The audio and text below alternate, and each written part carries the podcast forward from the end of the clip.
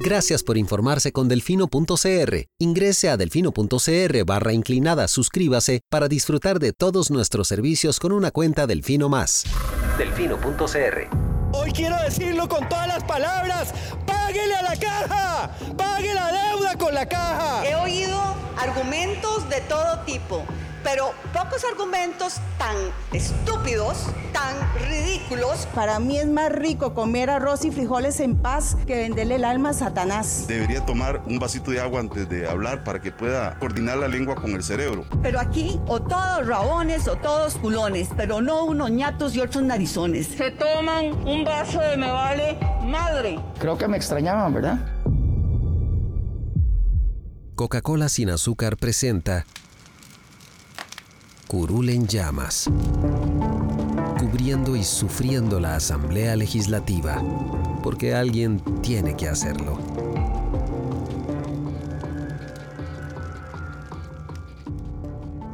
Hola queridos suscriptores de Delfino.cr, bienvenidos a un nuevo programa de Curul en Llamas, el podcast semanal donde les comentamos los temas más relevantes e irrelevantes de la Asamblea Legislativa. Les saluda Luis Madrigal desde el 9 de diciembre del 2022, como siempre en compañía de May, espero que todas y todos estén tan bien como los aficionados de Argentina, que casi casi se quedan afuera después de ir ganando 2-0, pero la tanda de penales los salvó el portero. Em, los temas. Lucho es cero futbolero. Sin, comentarios. Lucho ni siquiera vio el partido, estoy seguro. No. Ah, Jesucristo, qué muchacho. pero bueno, los temas. Los temas para esta semana. Vamos a hablar de la comisión de nombramientos y cómo resolvieron el chanchullo enredo realizado por Dinora Barquero. Vamos a hablar también del proyecto de manejo eficiente de la liquidez que el Ejecutivo y las, la Comisión de Hacendarios están negociando un nuevo texto para dejar por fuera varias instituciones, así como varios temas varios. Pero empecemos con la Comisión de Nombramientos. Como ustedes recordarán, hace dos semanas, creo, les informábamos de que el diputado de Liberación Nacional, Gilbert Jiménez, había denunciado que alguien había votado por él en la comisión de nombramientos para calificar a uno de los candidatos a la sala tercera, em, cuyo nombre se me va en este momento. Y se conoció que había sido la, diputada Dinora Barquero, que él estaba sustituyendo, quien había votado por él. Entonces. Me, me sorprende que se te haya olvidado el nombre, dado que nos que tuvimos ahí una, un tema de risa la semana pasada. William Serrano Bavi. Correcto. Que yo le dije, eh. baby. Pero seguí. Exacto, ese señor. En fin, la presidenta de la comisión solicitó el criterio de servicios técnicos para resolver, eh, para ver cómo resolver esa, esa apelación. No sé qué sería, una apelación, una queja, una denuncia interpuesta por, por Gilbert. sí, fue fue una denuncia, podemos decirlo así. Exacto, el servicios técnicos da un criterio no vinculante que decía que se tenía que repetir todos los actos hasta el momento del error de procedimiento, lo cual la señora lo cual la señora presidenta de la comisión decía que era la audiencia y la votación posterior.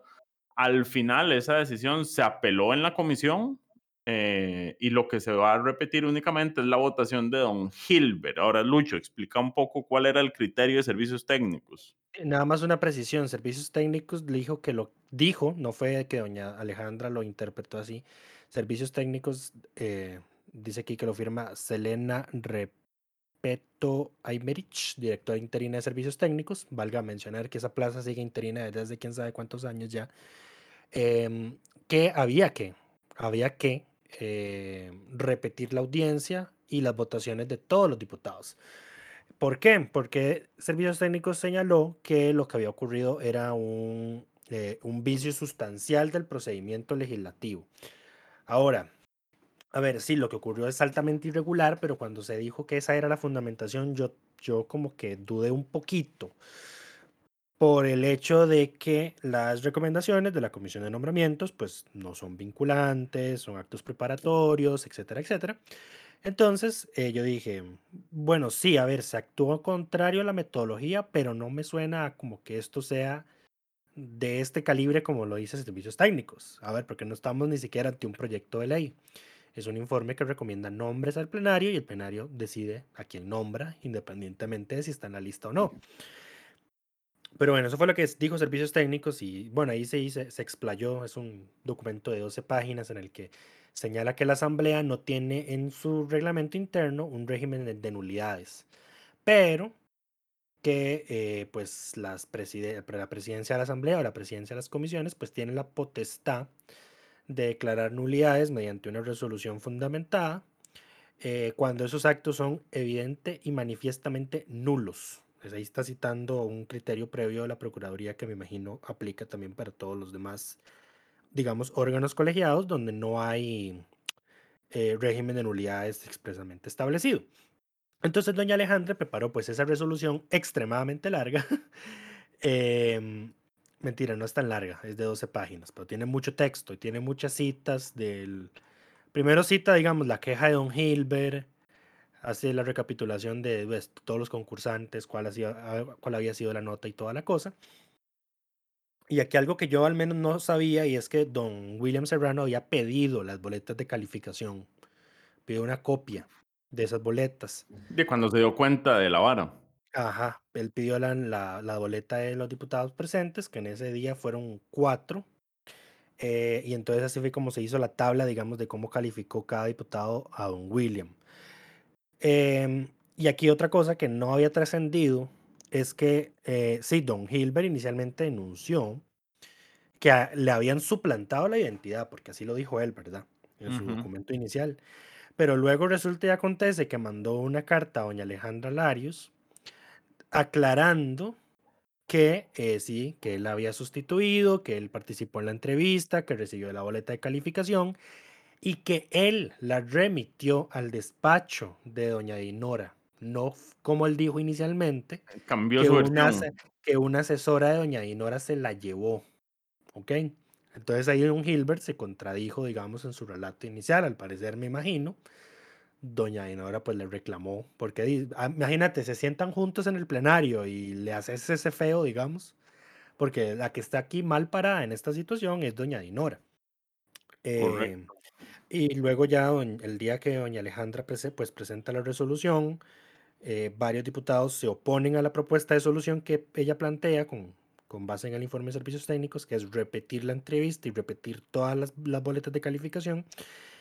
Eh, ellos, ellos pues se oponen y dicen, a ver, es que la nulidad no es, a ver, lo irregular no fue, no es, primero, no fue la entrevista, la entrevista se hizo como se debía hacerse, ni tampoco son las calificaciones del resto de nosotros la irregularidad se presenta con el tema de doña Dinora. Entonces lo procedente sería que don Hilbert remita la boleta de calificación que debió haberlo hecho desde ese mismo día que él asistió a esa entrevista y que esa sea la nota que se tome en cuenta. Eh, fue una votación dividida 4 a 3. Votaron a favor de la apelación eh, doña Gloria Navas, que se quejó de que tenía muy poco tiempo se quejó de dos cosas. Uno, de que tuvo muy poco tiempo para analizar la larga resolución de doña Alejandra y el largo informe de servicios técnicos. Y se quejó también de que había muy poco tiempo para defender la apelación. Eh, pero al final logró hacerlo y la ganó. Entonces votaron, votaron por la apelación doña Gloria, don Eliezer Feinsack, doña Pilar Cisneros y Carlos Andrés Robles Obando, si no lo cité mal el nombre, que es el diputado del PUSC. Extrañamente, me sorprendió el voto en contra de Antonio José Ortega del Frente Amplio. Em, y eh, votaron también en contra doña Alejandra Larios, obviamente para defender su resolución, y su compañero Oscar Izquierdo Sandí.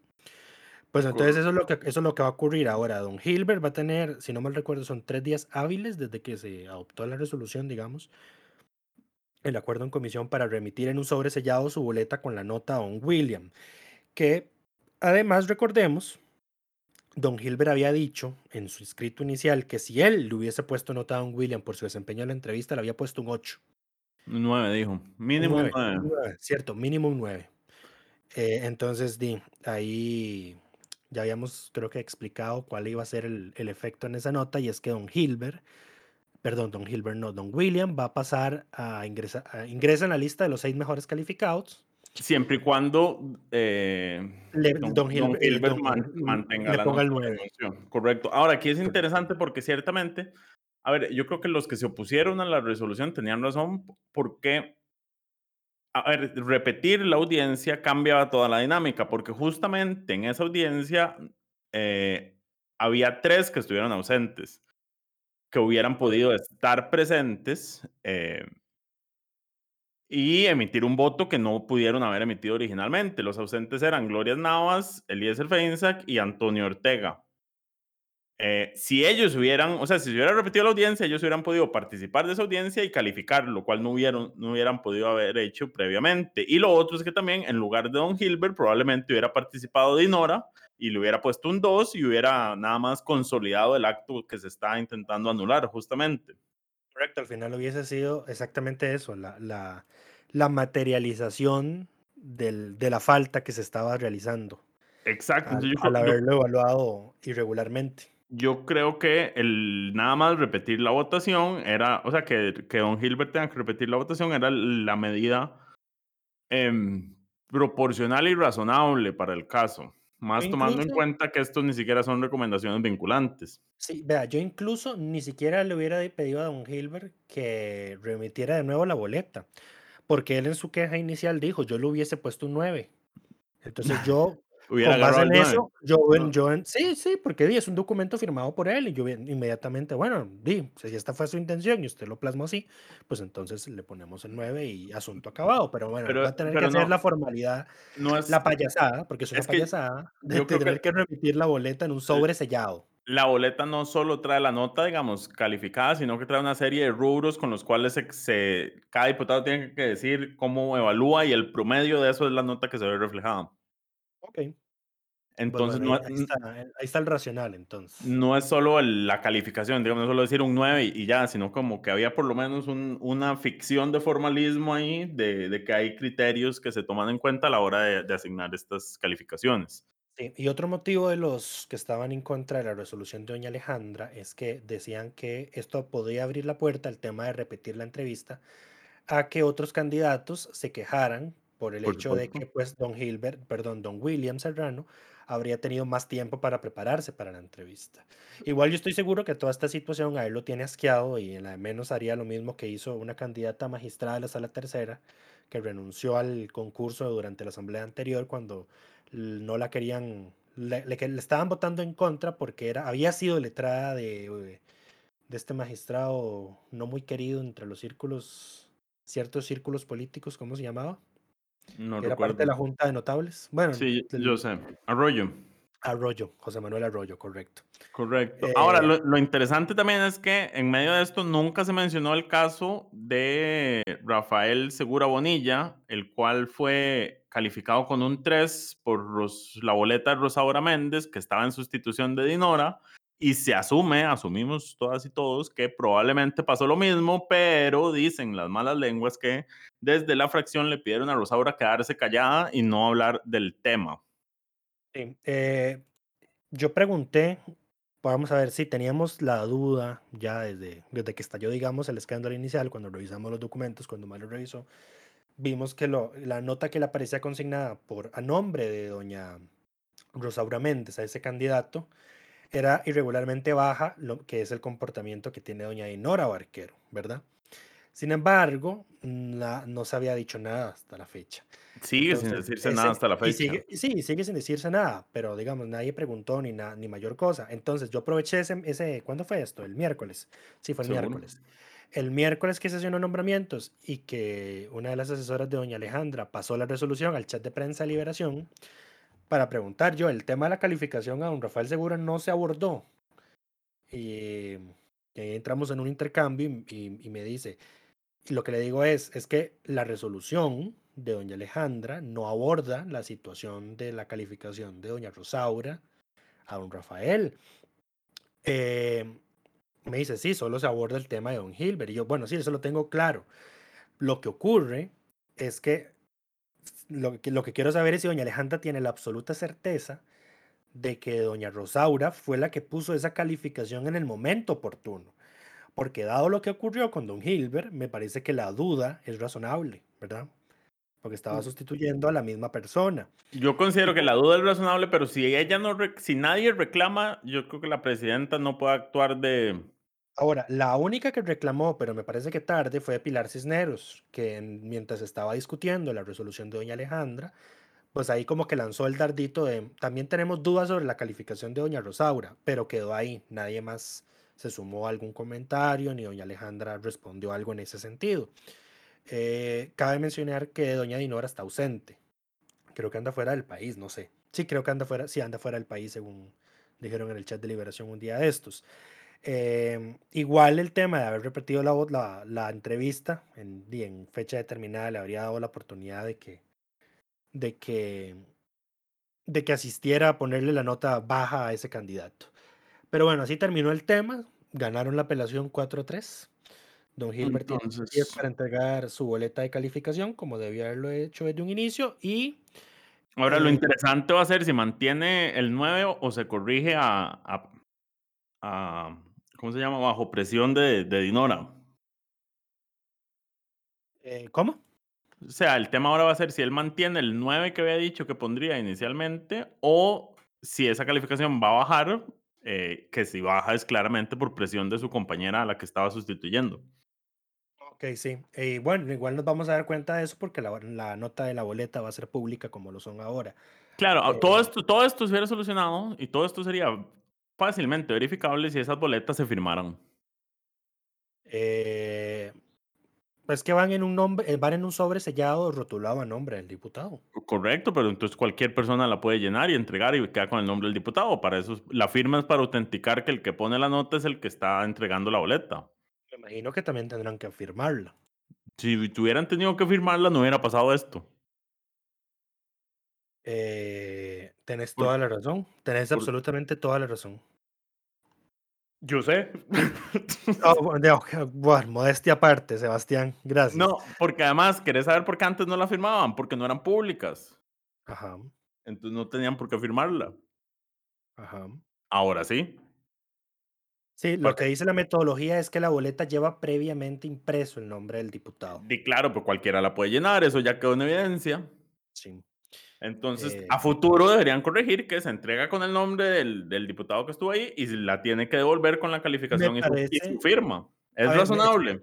Sí, sí, pero a ver, me parece que, si no mal recuerdo, esta irregularidad ocurrió antes de que se hiciera la reforma al reglamento de ahorita, la que Correcto. cambió el procedimiento de las votaciones en elecciones, que establecía que la boleta tenía que ir previamente con el nombre del diputado. Si no mal recuerdo, lo que atestigué esa noche en esa comisión, las boletas que se usaron para los para la nómina de defensor o defensora de los habitantes, sí se pidieron que, que fueran firmadas, si no mal recuerdo. Bueno, y esperemos que así sea. Eh, hablando de la Defensoría, justamente la, el- la Comisión de Nombramientos ese mismo día definió la, la, la terna de cuatro. La terna de cuatro, la nómina. Yo por eso ahora ya les digo nómina, ya no les digo terna. La terna de cuatro para recomendar al plenario para el puesto de la Defensoría de los Habitantes, que las personas eran... una Daisy María, Daisy María Corrales Díaz, que es la exministra de Salud durante la administración Chinchilla Miranda. Correcto, después está Eh, Laura, Laura Arguedas, que era la, candidata a vicepresidente, actual asesora de Liberación Nacional. Correcto. José Manuel Eh, Echandi, de diputado de la Asamblea del 2006 al 2010.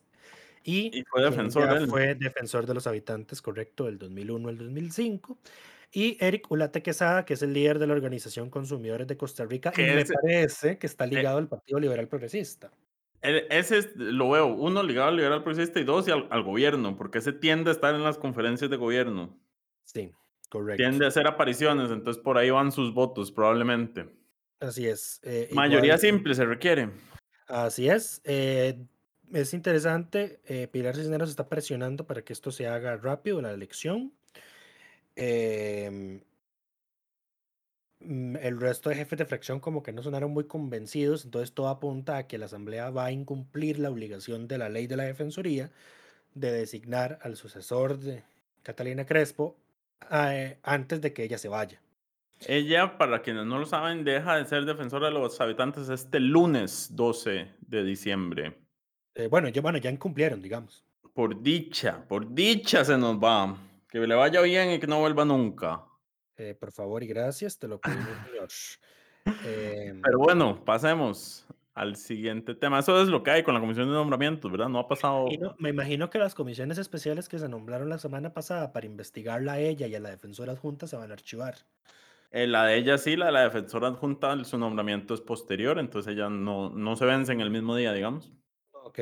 Eh, sí, porque ahí no tendría sentido, aunque la recomendación de la comisión sería si destituir o no destituir, y si ya no es parte del. Si ya no está en el cargo, pues no tiene sentido hacer la investigación. Esas En todo caso, en todo caso, lo que se denunció está en la vía penal, así que ahí se va a deliberar.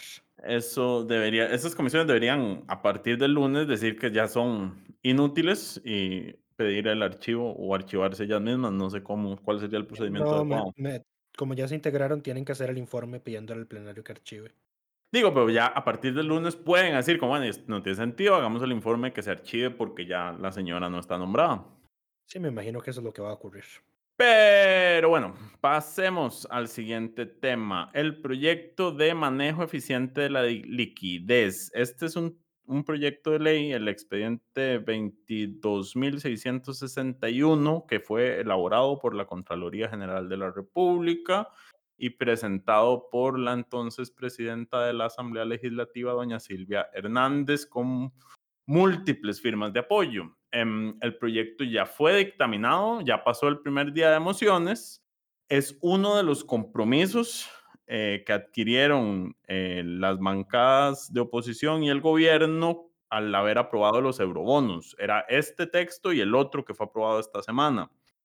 Ahora, el, el proyecto lo que hace es que obliga a todas las instituciones a establecer el, principio constitucional, a, hacer efectivo el principio constitucional de caja única y que todos tengan que, te- que pasar por eh, cuentas que estarían en el Banco Central.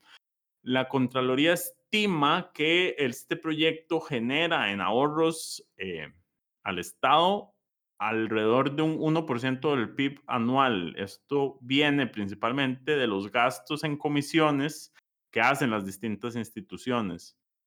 ¿Cuánto es lo que gastan? Em, para ver, en 2020, solo por comisiones pagadas por servicios financieros, por usar diferentes entidades bancarias, se, el sector público pagó 300 millones de 300 millones de colones.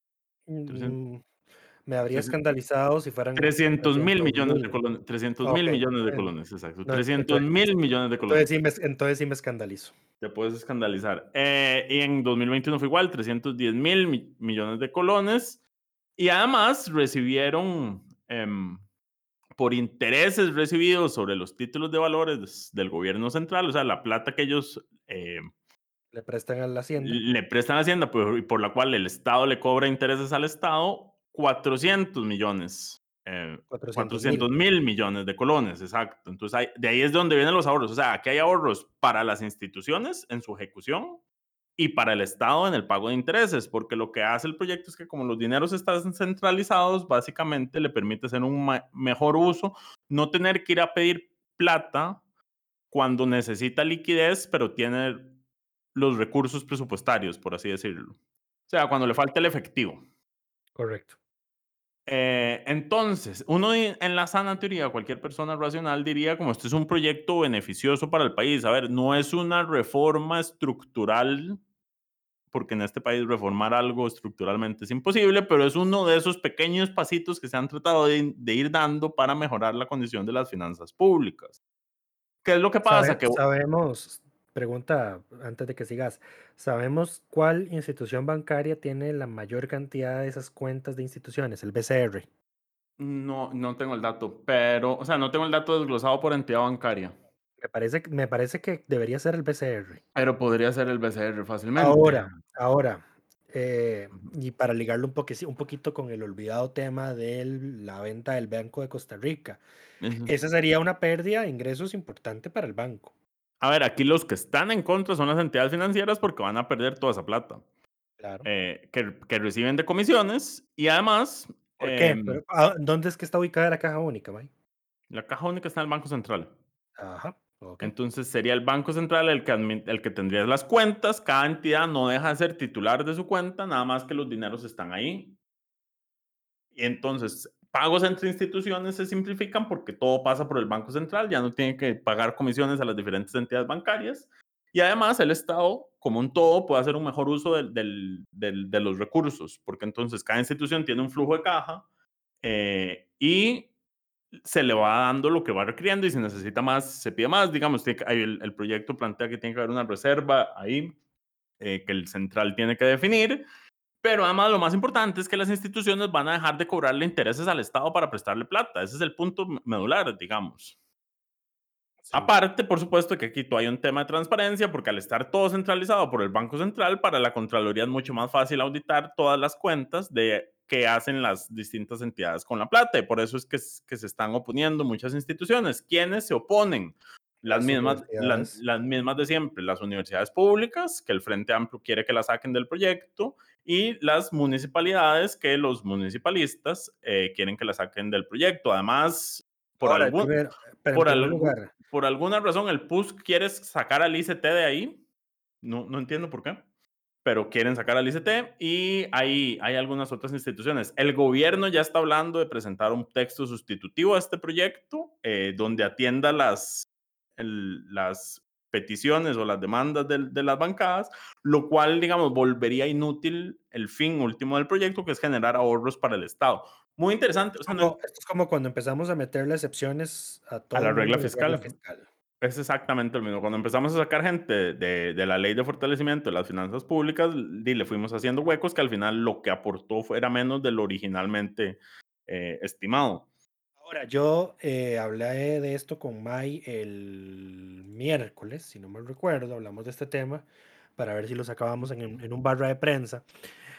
Eh, bueno, la conclusión naturalmente fue que no, porque el tema todavía no está avanzado, pero a mí, digamos, la oposición o la solicitud o la intención de sacar a las universidades del proyecto me hace sentido por una razón primordial, y es que el artículo 85 de la Constitución, que es el que crea el, el FES, el Fondo Especial para la Educación Superior, dice que esas platas las administra el Banco Central en un fondo. Pero es que este, hay, aquí, son, aquí, son, dos cosas distintas, Lucho, porque el FES es lo que se le transfiere mensualmente a las, a las universidades.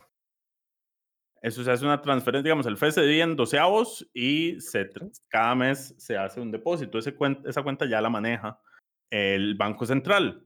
Por eso me hace aquí, sentido. Aquí, aquí, aquí, aquí de lo que estamos hablando son de las platas que las universidades ya tienen, porque la universidad le entra esa plata al FES, pero tiene sus otros recursos y tiene sus reservas. Con esas reservas le, le presta plata al Estado y hace todos sus movimientos a través de sus propias cuentas en entidades financieras.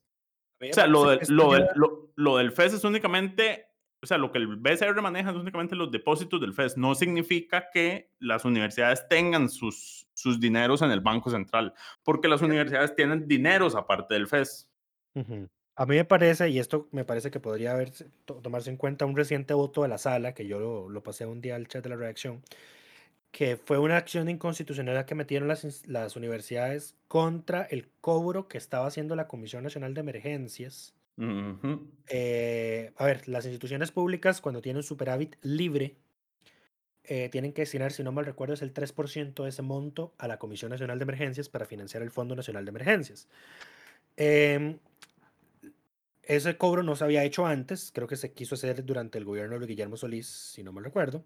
Las universidades fueron a la sala y la sala me parece que resolvió. Les rechazó la acción. La rechazó, pero porque digamos como que el cobro se dejó sin efecto. Pero la sala sí dejó algo muy en claro. Las universidades no tienen superávit libre porque sus ingresos son los ingresos del fondo del, FES. Bueno, a ver, lo que dijo es, las plata del FES no puede entenderse que es un superávit libre si no se usa. Es un superávit específico. Ahí está la diferencia. Y la ley de la Comisión Nacional de Emergencias dice que lo que es grabable, es el superávit libre. entendámoslo como un impuesto, es el superávit libre. ¿Qué plata de las universidades podría entrar ahí? Me imagino que la plata que hacen por venta de servicios, etcétera, etcétera. Pero, por ejemplo, la plata estrictamente del FES, me parece que no podría meterse en ese, en ese tema de la caja única. Sí, claro, que sí se, claro que sí se puede meter, porque el tema de la caja única lo único que hace es obligarlas a tenerlas en una cuenta que va a ser más eficiente, no les quita la titularidad de esos recursos. Ni les quita la potestad sobre esos recursos. Nada más es decirles, usted no puede tenerla en el BAC y en el Banco Nacional y en el Banco de Costa Rica, sino que tiene que estar aquí. Y sus sistemas de pago tienen que correr por acá y así no tiene que andar pagando comisiones. Y además lo que les dice es, ustedes con esta plata, porque además esto es interesante, porque si lo que dijo la sala es que el FES no es superable libre, eh, técnicamente las universidades no podrían usar eso, lo que les sobra esos recursos para invertir en bonos del, del Estado, porque solo pueden usarlo para el fin que está diseñado, que es la educación pública, y no para generarse ingresos a sí mismos. Que al final es lo que pasa con esto. Al final las instituciones lo que hacen es exprimir al Estado con intereses para financiar con recursos públicos y tener más, más recursos a costa del Estado, digamos. Sí, pero a ver, aquí estamos poniendo al resto de las instituciones como las, todas las malas, cuando naturalmente sabemos que esto es un contubernio con Hacienda, ¿verdad? Estos son favores que el mismo gobierno se hace a sí mismo cuando necesita plata. Claro, pero el proyecto lo que viene es a solucionar ese tema justamente. Que el gobierno no tenga que ir a, prestar, a pedirle plata a las instituciones, sino que pueda usar estos medios y, y le prohíbe a las instituciones generar recursos a través, de, eh, a través del Estado. Eh, la caja está excluida, ¿verdad? La caja sí va a poder seguir haciendo eso. Eh, no estoy seguro, pero supongo porque el tema de pensiones es un tema eh, distinto. Aquí la discusión de fondos son las universidades públicas y las municipalidades, que es donde se genera mayor movimiento de recursos. A mí, a mí, Aunque bueno, todas, todas las instituciones se beneficiarían. Ajá. Mi posición es, que difiere de la tuya, por lo que ya explicaste, mi posición es que por la literalidad del artículo 85, la plata de las universidades no puede ir a ese fondo de caja única. En realidad. Porque es un fondo especial. Tu interpretación es que ya debería estar en el Banco Central y no salir del Banco Central. Eh, exactamente. Entonces estaría dentro de la caja única. Eh, no, porque es un fondo especial. Digo, estaría dentro del mismo sistema del Banco Central, entonces se ahorrarían los costos. Correcto. Ajá. Entonces entraría Mi dentro de punto caja es, única. no puede estar en caja única. Es que no, o sea, aún si está, dentro, si está dentro del Banco Central, como debería estarlo, porque así lo dice el artículo 85, eh, no podría estar en caja única porque es un fondo especial, Puede estar ahí. El artículo no dice a dónde tiene que estar. pero es un, es- a ver, es que, Ma- May, es que la palabra especial Reviste, reviste el tema de que no puede ser un fondo general o el fondo donde está el resto de la plata. Pero es que yo creo que vos no estás entendiendo el concepto de caja única. No, sí lo No. estoy, sí, no, claro que lo entiendo. O sea, todo. Me quedan dudas, porque es que el que esté en caja única no significa que deja de tener un, un fin específico, ni que sea de las universidades, ni que tenga, ni que siga siendo un fondo especial, digamos. No, no modifica absolutamente nada de eso. Em, El único es el tema de a dónde está. sí. Eso es todo. Ahora, eh, entonces, la- todas las instituciones que pasen la plata a esta cuenta no van a generar intereses por tenerla ahí guardada. Correcto. Pero el Banco Central puede usar esa plata para prestarla El Banco Central no, no presta plata. a los bancos. El Banco Central no presta plata. ¿Y, lo, y cuál, cuál es esta tasa de interés que le cobra? un- es una tasa de interés de un día a plazo a los bancos cuando le piden plata al Banco Central. Eh, eso es, no recuerdo qué era. Pero, pero haces digamos, esa nota. no, sí, no está, digamos, eso no es, no sería parte de, o sea, los recursos que tiene el Banco Central dentro de Caja Única no los puede usar el Banco Central para prestarlos. Pero entonces esa plata no se va a terminar devaluando con el pasar del tiempo. O apreciando, Mm. como está ocurriendo ahorita, que es francamente es una estupidez. Pero. Eh, no, porque el, el- como es, o sea, como es un manejo de liquidez, el tema es que esté constantemente en uso eh, y en el uso más eficiente posible. O sea, que esté donde se necesite en lugar de que las instituciones estén pidiendo, o sea, Hacienda esté pidiendo plata para financiarse cuando no tiene A recursos. mí me suena, aquí, aquí está muy raro. Ahora, ¿verdad? lo A otro a además, lo a otro además, lo otro además es el Estado no debería generar intereses con la, o sea, el fin de las instituciones no es generar ganancias, sino generar bienestar y servicios públicos. Sí, pero Entonces- las instituciones no hacen eso porque les salga del, de- no porque les ronque. Lo hacen porque Hacienda necesita a alguien que le financie, la, le financie los bonos de deuda. Claro, por supuesto, pero si tenés una posibilidad de, de que se salga de ahí, o sea, de, esa, de, de eliminarle esa necesidad a Hacienda, de estar teniendo que salir al mercado a buscar plata. Y entonces, Entonces, ¿quién le no- va a prestar plata? Ay, madre.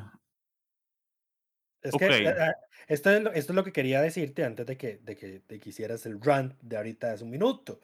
A mí me suena sospechosísimo que el gobierno haya accedido a este proyecto porque es precisamente perder una fuente muy grande de, de, de financiamiento.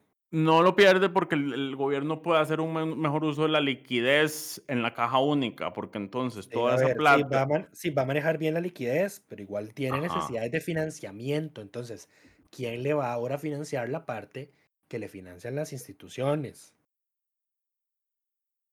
eh, no, s- es que no son esos ¿Entendés? Hay, recursos, o Lucho. sea, hay muchas dudas, hay muchas dudas. Tengo demasiadas dudas yo. No, ni siquiera te has leído el proyecto. Por eso, y estoy esperando, esperaría que vos, que si tú lo has leído, porque has estado en necio con este tema por semanas, me lo aclare. Pero bueno, Pero bueno, más allá de eso, de las dudas que tiene Lucho, lo que se quiere hacer no es por ese tema, sino es por el tema de que nadie quiere, o sea, nadie quiere es- estar en un sistema único trazable, básicamente. Nadie entendible. quiere que sea más fácil hacerle trazabilidad a- al, a las, al uso que están haciendo las instituciones públicas de los recursos. Sí, no, y aquí, no, sí, y esto, esto tiene que ser así por la discusión que hemos estado teniendo sobre el Banco de Costa Rica. Y es que las cuentas de las instituciones públicas tienen que estar en un banco estatal. Así está la ley del Sistema Bancario Nacional. Y si no mal recuerdo, todas o la gran mayoría de ellas están en el Banco de Costa Rica. Entonces el Banco de Costa Rica va a tener una pérdida ahí importante de ingresos. Eh, espero que no al nivel, bueno, no, el Banco de Costa Rica yo creo que dependa tanto de... Nah, depende más de los negocios que tiene con el Estado, eh, sí, de correcto. los servicios que brinda. Sí, porque bueno, son- bueno, es que, es- pues, que 300 mil millones de colones no es una cifra menor. Em, pero en todo caso, digamos, imagínate, se aprueba ese proyecto y entonces ya ahí le da una, el gobierno se da a sí mismo una estocada con el tema de vender el banco, porque le quita de antemano el tema de, de que esa plata esté en esas cuentas del Banco de Costa Rica. Eh, y no solo Eh, pierde esa plata, a ver, es- también entonces pierde eso- los ingresos por, por las Eso, eso, bancarias. si el banco se vende, lo, se pierde automáticamente porque todo el Estado tendría que mover sus cuentas al nacional. Nacional. No es una opción con este o sin este proyecto. Sí, sí, lo sé. Entonces, digamos que Pero no. a lo que, a lo que voy es que el gobierno no quiere dar el brazo a torcer con el tema de vender el banco, no ha renunciado a la idea. Ah, no, eso lo están, están reformulando, comillas, comillas, el, el, el proyecto. Sí, Entonces, digamos, o sea, ya perderían esas cuentas, o sea, afectarías el valor del banco mientras estás haciendo los planes para venderlo, es mi punto. Pero bueno, Ajá. Ahora, ¿cuál es la diferencia, Lucho? Ya, ya, esa duda que vos tenés, que las instituciones igual le, básicamente le prestarían plata al Estado, pero no le cobrarían intereses. Eso es, mm, con este proyecto. Ok, Por eso es que hay instituciones que no están de acuerdo, porque prefieren seguir generando ingresos para sí mismas. igual me imagino que la que más presta es la caja y la caja sí va a poder, va a poder seguir haciéndolo, así que en todo caso, Eh, los bonos de Habría que ver. pensiones, sí. sí, que tanto Sí, porque lo- representan, los qué bonos tanto de pensiones son representan otra las cosa. otras instituciones, digamos. O sea, es que Di, ¿qué Ya, otra ya te institución dije, lo que, lo, lo que se estima que se ahorraría es A un ver. 1% del PIB. Hay una, hay una moción, me parece que es de Pilar Cisneros, para sacar a las instituciones que están en competencia. Entonces, sacamos al ICE, que también me imagino que le compra bonos de deuda al gobierno para financiarlo. ¿Quién No, más está en pero- competencia? El CNP, el CNP no tiene plata ni para caerse muertos y quedó mucho que le financia algo al gobierno. Fanal, lo mismo. ¿Qué más? Uy. Eh, pero bueno, o sea, digamos, no, no, no creo que el efecto sea muy representativo, honestamente. Me imagino que irá más por el tema de las comi- va más por el tema de las comisiones bancarias.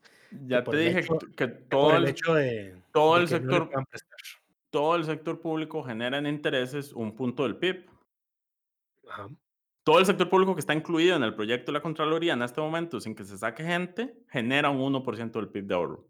Y entonces ese ahorro es tanto por el lado de los... No, no, ese es ahorro al, ahorro al Estado. Además, lo que las instituciones se ahorran por pago de comisiones son otros 300 mil millones.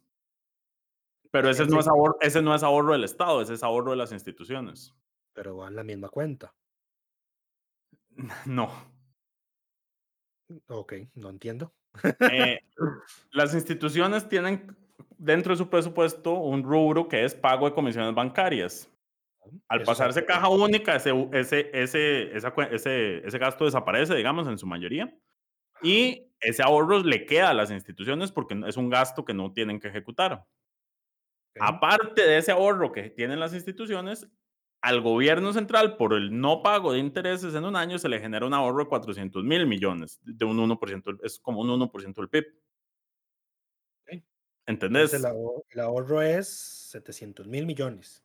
Ajá, una parte para cada institución que se pasa y otra parte para el Estado que se ahorra en pago de intereses. Pero lo que voy es que es una misma cuenta porque ahí son instituciones del gobierno central. Eh, y no porque están las autónomas. También, son cuentas aparte. cierto. Ok, ya voy Exacto. entendiendo. Pero bueno, eh, cuando esté el texto sustitutivo y sepamos formalmente quiénes firmaron y a quiénes quieren dejar por fuera, estaremos haciendo la nota respectiva para mantenerles al tanto. La idea del Ejecutivo es que esto se quede aprobado, me parece, para ir a consulta a la sala antes de finalizar el año. Eh, sí, y así, es, así se está moviendo también la Asamblea. De hecho, ya esta semana se le dio primer debate al otro proyecto de desacuerdo, que es el proyecto de apertura del mercado de deuda interna, que es, una, es un incentivar a que extranjeros, gente no domiciliada en Costa Rica, adquiera títulos valores de deuda interna. Em, Que es una forma desviada de deuda externa, pero bueno. eh, sí, porque de hecho este proyecto, a ver, no, no es como que la constitución define que toda la deuda en moneda extranjera es deuda externa. Esta discusión la tuvimos con, con el gobierno anterior, el gobierno de Luis Guillermo, perdón. Eh, porque el gobierno colocó dineros en dólares en el mercado interno y hubo toda una discusión, fue en campaña, recuerdo que incluso Álvarez de Santi salió a decir que esa colocación era inconstitucional y generó que las tasas de interés subieran. Eh, fue un desastre. Eh, el punto es que sí se... sí- lo que yo recuerdo es que lo que se coloca acá se puede colocar. En cualquier moneda. Ajá. El, el proyecto este lo que hace es permitir quiénes son los que pueden comprar. Que Sí. amplía, amplía los, las personas físicas o jurídicas autorizadas, me parece. Eh, sí, no, eh, eh, también tiene un incentivo porque resulta y acontece que la gente, los inversionistas extranjeros que compran bonos de deuda interna tienen una doble imposición, pagan dos veces impuestos, pagan uno por el impuesto de rentas de capital y pagan el otro que no me recuerdo cómo se llamaba.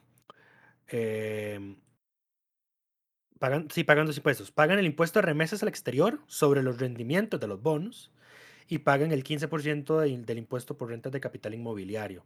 Entonces, eso fue por una interpretación que sacó el Ministerio de Hacienda durante el gobierno de Carlos Alvarado, si no mal recuerdo.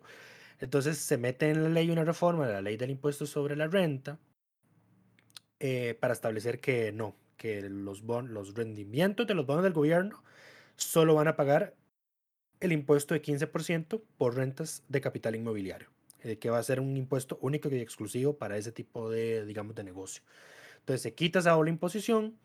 Lo otro es que eh, Hacienda va a poder liquidar transfronterizamente, transfronterizamente, esa palabra no existe, de manera transfronteriza las operaciones y que las entidades que hacen custodia interna van a poder subcustodiar eh, a entidades que hacen esas labores en el extranjero. Me imagino que eso tiene que ver con el tema de los servicios de seguridad privada. No tengo idea. Yo tampoco, es una materia demasiado técnica. Eh, y lo otro, así es la famosa reforma de la ley de la administración financiera en la que se define que la deuda interna pública es aquella deuda emitida y registrada dentro del país en cualquier moneda. Entonces ahí digamos que está el... Está clarificando la duda. Eh, sí, aunque a mí me suena a que es un gol, pero bueno, es- se, aprobó, se aprobó por unanimidad, ese es el término. Ese es el, perdón, la cuestión. El segundo debate queda para la próxima semana y sí, este era el primero de los proyectos acordados entre la oposición y el gobierno tras la aprobación de los eurobonos. Se Correcto. aprobó bastante rápido. Y de forma unánime. Em, pasemos a los temas varios. Iba a hablar, eh, como ustedes quien sabrán, porque es la noticia de la semana, el presidente de la República y la presidenta ejecutiva de la Caja Costarricense del Seguro Social anunciaron el miércoles en conferencia de prensa la suspensión inconstitucional de cinco directivos de la Junta Directiva de la Caja. Esto porque es un tema, es un tema no porque se haya discutido en el plenario, sino más bien porque no se discutiera en el plenario. La única intervención de fondo que yo vi en control político de esto fue de Jonathan eh, Acuña, quien recordó que el, el artículo 8 de la ley constitutiva de la caja señala expresamente que esos directivos son inamovibles a menos de que haya sentencias en firme. Y esto es muy importante. Contrario a otros tipos de nombramientos que se hacen, la ley de la caja, que es una ley especial específica, eh, le da esa autonomía justamente para que ningún poder ejecutivo pueda intrometerse eh, y abrir procesos administrativos para, sus, para hacer suspensiones a directivos de la junta directiva que es lo que el gobierno está tratando de hacer. Digo tratando porque a la fecha no han logrado notificarlos, eh, entonces siguen sin haber, sin haber estar en una suspensión formal. Para mí esa suspensión no tiene valor legal, eh, es, es, inconstitucional, deberían ir a impugnarla a la sala. Lo más, lo peor de todo, que es al tribunal contencioso. El que sea más rápido, una medida cautelar. Eh, bueno, el Tribunal Contencioso no ha resuelto la solicitud de medida cautelar de la Contraloría contra el decreto de regla fiscal. A estas alturas. Se acabó, el, se acabó el año y no resolvieron. Sí, prefirieron dejar que, que pasara la cosa.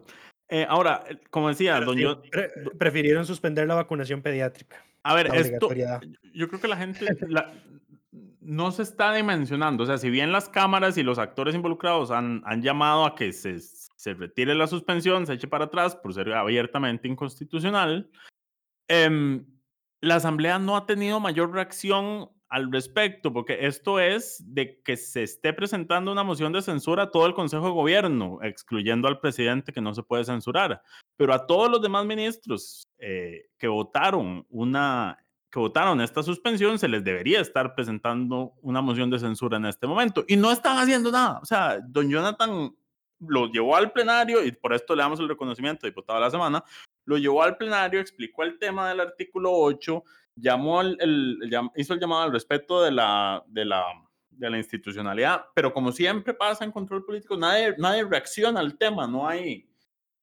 a nadie le importa, o sea, es, a vista y paciencia de todos, eh, hacen estas cosas y, y, no hay, no hay movimientos de la oposición para, no sé, hacer su trabajo de oposición. Eh, sí, así es. Eh, y no, no tengo nada que agregar respecto a eso. ¿eh? Para mí también es. Me, me, tiene, me, tiene, me, tiene, indignado la falta de reacción. Como todos es como, ah, bueno, veremos qué pasa. Que se resuelvan los tribunales. Todo se termina resolviendo en los tribunales años después. Es gracioso porque al otro gobierno casi le meten una, una moción de censura colectiva por haber Correcto. nombrado a Otón Solís en el. Es que eso es, lo, eso es, lo, que está diciendo en, en la, en la, en la OSD. Ajá. Eh, debería estarse planteando en este momento una moción de censura a todo el Consejo de Gobierno, porque además el presidente dijo que fue una decisión unánime. Entonces, todos los presentes deberían estarse siendo, preparándose para ser censurados eh, por el plenario por una decisión abiertamente inconstitucional. Así es. Digo, es que eh esto es, eh, pues además, si alguien quisiera, los podría estar denunciar de prevaricato. Correcto. Eh, no, y de hecho yo, yo siendo uno de esos directivos suspendidos, me hubiese, hubiese dejado que me notificaran hoy para ir a de una vez meter la denuncia, digamos. La demanda para, la, para suspender la, la medida y... Y la denuncia por prevaricato. Y la denuncia por prevaricato, exactamente. Sí, yo creo que eso es lo que deberían hacer. Pero bueno. Vi declaraciones preocupantes de la presidenta de la caja diciendo que falta que falta que notificarlos para designar a sus a sus suplentes. Quieren, exacto, están. y yo como yo como mae, esos en todo caso tendría que designarlos. Tienen que ir a designarlos las organizaciones que los nombran. Exactamente, o sea, y las organizaciones de los nombres que los nombran pueden no nombrar. Eh, sí. O nombrar al mismo. Porque de hecho doña, Marta Esquivel dice, sí, es que ocupamos nombrar los sustitutos para resolver los temas urgentes que tenemos aquí en Junta. no existen sustitutos, no existen sustitutos. Sí, eso no existe desde que la, hay una, una ley... A ver, la ley de la caja le dice que sí tienen suplentes, pero se aprobó una ley... Una ley posterior la derogó. Una ley posterior que no lo derogó expresamente, pero se entiende que está derogado tácitamente. Correcto. Que las juntas directivas no tienen suplentes, entonces eso está sin efecto. Pero sí, en todo caso tendrían que nombrarle las organizaciones que los designan originalmente. No va al gobierno a pretender poner gente manigote, yes mens y yes womans, como lo hizo en el ICE, por ejemplo, Como lo va a hacer con la Comisión Nacional de Vacunación de Emergencias. de vacunación y epidemiología. Eso, perdón, me confundí en las siglas. Sí, correcto. Eh, pero sí. eh, Eh, y, y no, y bueno, no- y me imagino que eso es lo que quieren, en realidad, poner gente afín a su, no, afín a, a ellos, a ellos para tomar las decisiones que quieran tomar ahí con esos temas urgentes que están en junta directiva. Pues sí, yo siendo una de esas organizaciones me planto y no, no, los dejo sin quórum estructural. usted no puede suspendernos, yo no tengo por qué Sí, eh, porque al final, está, al final estarías con, validando el acto. Validando el acto, así es, nombrando un Correcto. sustituto. Correcto. Estarías validando el acto, entonces no, yo me planto y digo, no, no voy a nombrar sustituto, dejo sin quórum estructural la junta directiva y aquí no se sesiona. Correcto, que es lo que va a pasar por un par de semanas. Esto puede durar hasta inicios del próximo año resolviéndose en el corto plazo. Eh, pero bueno, pasemos al otro tema vario que teníamos. Hubo varios plazos cuatrienales, unos que se aprobaron y otros que se rechazaron en plenario legislativo. ¿Cuáles, cuáles fueron, Lucho? Relevante que se aprobó. Se aprobó el plazo cuatrienal a las jornadas de 4-3 con 13 votos en contra, 7 de liberación, ojo aquí con liberación y ese proyecto, no es una cifra nada despreciable de diputados en contra, y los 6 del Frente Amplio. Em, ahí hubo ¿Ese proyecto ocupa nada más 28 votos o cuántos necesita? Todo proyecto necesitaría 29. en todo No, caso. digo, no, no, no con. No, no para aprobar el plazo, sino para ser aprobado. El de Em, 4-3. Creo que necesita mayoría simple. Mitad más uno de los presentes. Sí, pero puedo revisar ya mismo mientras hablas. O sea que ese proyecto, los proyectos que ocupan mayoría simple pueden ser aprobados hasta con 20 diputados, si no me equivoco. Si hay 38, 20 a favor, 18 en contra, sí. 20 es el mínimo que con solo 20 se podría aprobar. Eh, ¿Estás revisando todavía? Ya lo encontré.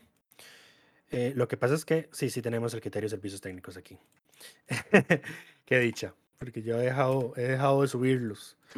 Porque Mm, es- me estoy- reconociendo la vagancia Estoy- públicamente. No, no, es que estoy haciendo protesta silenciosa a una decisión que tomaron ahí en la asamblea eh, respecto a los informes de servicios técnicos, que me tiene muy molesto. Dice servicios técnicos que requiere el voto de la mayoría absoluta de los presentes, O sea, salvo 29. oposición de la Corte Suprema de Justicia, que haría necesaria su aprobación con 38 votos por tratarse de legislación codificada, dice servicios técnicos. ¿Por qué legislación codificada? Mm, es una buena pregunta. Ahí no entiendo por qué la por qué. ¿Por el qué la poder- Corte podría calificar esta votación? Ajá. A menos de que Eh, se creen instancias rápidas para revisar temas laborales o tenga algún cambio en la jurisdicción laboral. No entiendo por qué estaría metida la corte en este tema. em, no veo. No, tenemos una respuesta rápida. No, es que no, estaba, estaba buscando, haciendo una búsqueda, rap- una búsqueda rápida de, de por qué, digamos. Em, porque, en todo caso, dice que la Corte está obligada a ser consultada por el artículo 167 constitucional. ¿Qué es lo que tiene este texto que obliga a consultar a la Corte? Tiene- tiene que haber algún cambio en algún tema del proceso de reclamos laborales. Pero bueno, eh, mientras yo lo busco, Lo raro, lo raro es que le hicieron la consulta a la Corte y no veo que la Corte se haya pronunciado. lo Eh, estoy scrolleando por el informe y no veo en ningún momento. O sea, y si se pronunció, decidieron omitirlo de, del, del texto del dictamen. De hecho, Eh, esto no lo habíamos, no se había abordado ya en algún momento. De que el proyecto sí necesitaba 38, ¿no? Está rarísimo, no. Los, ninguno de los dictámenes, ni siquiera el a favor y el en contra. No, no, no lo tengo claro, Lucho. Qué raro. Vamos para ver. ¿Se está seguro que estás revisando el proyecto que es? Sí, el 21.182. Ajá. Sí, correcto, eso estoy revisando. A ver, esto reforma el código de trabajo. El Ajá. 136.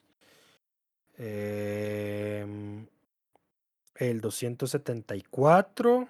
Aquí no veo nada que sea el, la corte. Eh, el Consejo de Salud Ocupacional es del Ministerio de Trabajo, así que no veo por qué eso podría estar implicado.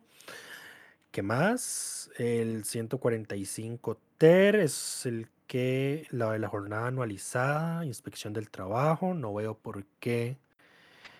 Eh, no, yo aquí no veo nada que involucre a la corte, que la corte pueda decir que le que califique, digamos, nada que involucre operación y funcionamiento de la corte. Mm, está muy extraño. Lo único que veo es aquí, de no cumplirse con las prevenciones de la inspección de trabajo, la legislación laboral, perdón, la persona empleadora se expone a las sanciones correspondientes por violación de la legislación laboral, pudiendo la persona trabajadora afectada cobrar las diferencias salariales que correspondan, así como los daños y perjuicios que demuestre le hayan ocasionado. Es la única mención que veo. Bien, em, no sabría decirte. Pero bueno, entonces no estamos. No estamos seguros. Em, al parecer, algo de la, la ley de notificaciones judiciales, pues no, no, no, honestamente no, no veo por qué. Pero bueno, a- como la Asamblea Legislativa le consulta a toda la Corte y la Corte se, pon- se opone a todo, aunque no La tenga corte derecho se a opone a oponerse, todo, exacto. eh, pues entonces es probable que el proyecto sí vaya a necesitar mayoría calificada. Lo que, los, lo que dejaría al gobierno en problemas, me parece. Eh, no no, hay, no hay 38 votos para este proyecto. No, del todo. So- ah, hubo, hubo 12 ausentes. José Francisco Nicolás, que sé que está en contra. Por ejemplo, Ujú. Eh, faltaron dos del oficialismo, dos de Nueva, tres de Nueva República. Ahí hay 34, 35, 36, 37. Y Melina Hoy, que estaba ausente, 38. Ah, ok. En realidad sí, los tienen. Me parece que sí, sí los sí, tendrían. Sí los tienen. Mm, Me todo apunta que sí. Bueno, ¿quiénes están en contra? Eh, Montserrat Ruiz, no me sorprende. José Jo- Joaquín Hernández, no me sorprende. Dinora Barquero, no me sorprende. Dani Vargas, me sorprende. Pedro Rojas, me sorprende. Luis Fernando Mendoza y Sonia Rojas. Sonia Rojas no me sorprende porque ya sabemos que es la disidente de Liberación Nacional, la disidente silenciosa. Ujú. Y ahora se le está sumando eh, Montserrat Ruiz, que por cierto votó en contra del permiso de patrullaje conjunto entre Costa Rica y Estados Unidos para el 2023. Se sumó al Frente Amplio en ese tema eh, y no dijo por qué, pero sí lo votó en contra. Eh, pero bueno, eso es todo lo que tenemos por esta semana. No, el otro que se le rechazó, a este fue que se le aprobó. Al otro que se le rechazó el plazo cuatrienal fue a un proyecto de ley que prohibiría establecer como secreto de Estado los, las violaciones del Estado. Eso no está ya, eso no existe ya. No hay convenios internacionales que señalan que los, las violaciones a los derechos humanos no pueden ser secretos de Estado. No sé. O sea, yo recuerdo que el, el- el proyecto de Jorge Dengo sobre los temas, sobre el tema de secreto de Estado incluía que no se pudiera em, declarar secreto de Estado las cosas que son violaciones de derechos humanos. Eso está dentro de ese texto. Puede que esté dentro de la- algún convenio internacional o dentro de jurisprudencia de alguna sala. No sería nada raro. Ahora, lo que no entiendo es por qué no, no quisieron extenderle el plazo a este proyecto. ¿Se justificó? ¿Alguien dijo algo? ¿Quiénes votaron en contra? No, nadie dijo nada. De hecho, me parece. De Nadie, hecho, ah, de hecho em, no, es que han estado haciendo limpia de agenda. De hecho, esta semana se rechazaron un montón de reformas al reglamento, incluida una en materia de quórum, que es irónico porque esta semana se ha roto el quórum enésima cantidad de veces. Eh, solo que la reforma no me parecía a mí que era, vendría a solucionar el tema. El Era la de Carlos Ricardo. Sí, el problema, sí, la de Carlos Ricardo era que si se rompía el quórum y pasaban los cinco minutos, se podía hacer una segunda llamada bajo pena de perder el 50% de la dieta. No me parece que es la solución. El problema es em, la, la, y la sin, es que estoy buscando una palabra que no sea malsonante. La necesidad de que tengan que estar 38 presentes en todo momento para mantener la sesión. A ver, eso, sí, pero eso requiere una reforma constitucional. Eh, yo, sí, porque el, el quórum de ley es, es- el, el quórum de la asamblea está en la constitución política. Ajá. Entonces eh, habría que reformar eso para corregir eso. Em, a ver, más allá de eso, el problema de fondo es que son unos vagabundos que no llegan. O sea, digamos las cosas como son. Lo, No, único, que lo único que tienen que hacer de lunes a jueves, de 3 a 6, es estar en plenario. Y los miércoles de 3 a 5, pero sí. Eh, sí, dice el 117 que no puede efectuar la sesión si la concurrencia de dos tercios del total. Exacto. Ahora, la palabra efectuar es ahí la que me lleva a... ¿Será posible interpretar que el efectuar sea abrir la sesión? Que pueda entenderse así. Efectuar implica abrir sesión y estar en sesión. Mantener y cerrar. Exacto. Mantener, sostener y cerrar. ¿Qué problema? Dice, habrá que, yo creo que no hay una reforma constitucional para eso, Hay francamente. que, hay que plantearla. Ahora, a ver, de todos los temas de reformas que requiere la Asamblea Legislativa, este es el último de ellos, digamos, en prioridad, de las reformas constitucionales que habría que hacerse a este sistema. Vieras que yo en realidad la pondría entre las prioritarias, May, porque Sí, pero Si vos estás aprobara- pensando en que no para el quórum, pero que hay temas estructurales de, de cu- cuántos diputados, cuántos congresistas tenemos. Pero eso Eh, es una discusión para larguísima, imagínate, ¿no? Pero es que yo diría que se resuelva esto, porque por ejemplo así se puede maximizar el uso del tiempo. Eh, podrías tener comisiones sesionando al mismo tiempo de plenario y nada más requerir la asistencia de los demás cuando se estén haciendo votaciones. Lucho, ambos sabemos que eso es materialmente imposible porque los que van a comisiones son los que llegan a plenario, los que no llegan, no llegan. Eh, no me consta eso porque yo no que- reviso asistencia de que, comisiones. que son el problema. El problema son esos 15 diputados que faltan constantemente, con y sin permiso. Eh, sí. Y bueno, y hay otros que, que, que tienen mayor asistencia, pero tienen ah, de vez en cuando permiso para no asistir, y entonces cuando no llegan es cuando se rompe el quórum, porque los 15 vagos de siempre no están. Pues sí. Pero Ese es el qué problema a fondo. No podemos andar pensando en reformas para solucionar el problema que es de tenemos un montón de vagos ahí sentados. Sí, eh, es. otras, de la- otras de las reformas que se archivaron fueron las reformas de voto público. No se asusten, ya son innecesarias porque ya se aprobó la reforma. Sí, eso fue archivar expedientes, nada más. Hacia, si están limpiando, le están limpiando agenda, honestamente. Muy bien, espero que todo esto esté mm, debidamente documentado en, en delfino.cr barra inclinada asamblea, en todos estos Por archivados. Por supuesto que lo está. Me encanta, me encanta. Pero bueno, yo creo que ya nos extendimos más de la cuenta. Grabar a Para distancia. ver, para, para haber sido una semana extremadamente corta y lenta, eh, Grabar a es- distancia hace que es, discutamos es el, la es cuenta, el- Lucho. es el colmo que ya llevemos un programa de una hora, según estoy No, viendo. no ves mi cara de hartazgo, entonces no, no te detenés. Eh, sí, es que lo, lo siento, tenía, tenía dudas sobre, el pro- sobre el proyecto de liquidez y estoy seguro que la gente que nos escucha también las tiene porque no entendemos este tema. Es tema Espero haberlas aclarado, si no, espero sacar una nota la próxima semana. Sí. Eh, pero bueno, Pero bueno, esperamos que todas y todos estén bien y nos escuchamos la próxima semana. Coca-Cola sin azúcar presentó Curul en llamas, cubriendo y sufriendo la Asamblea Legislativa, porque alguien tiene que hacerlo.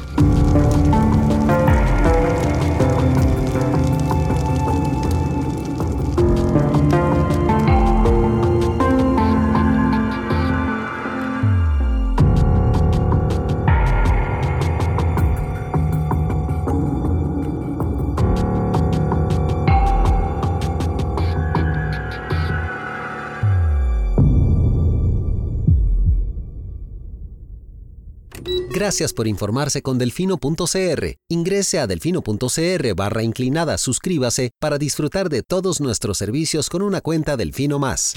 Delfino.cr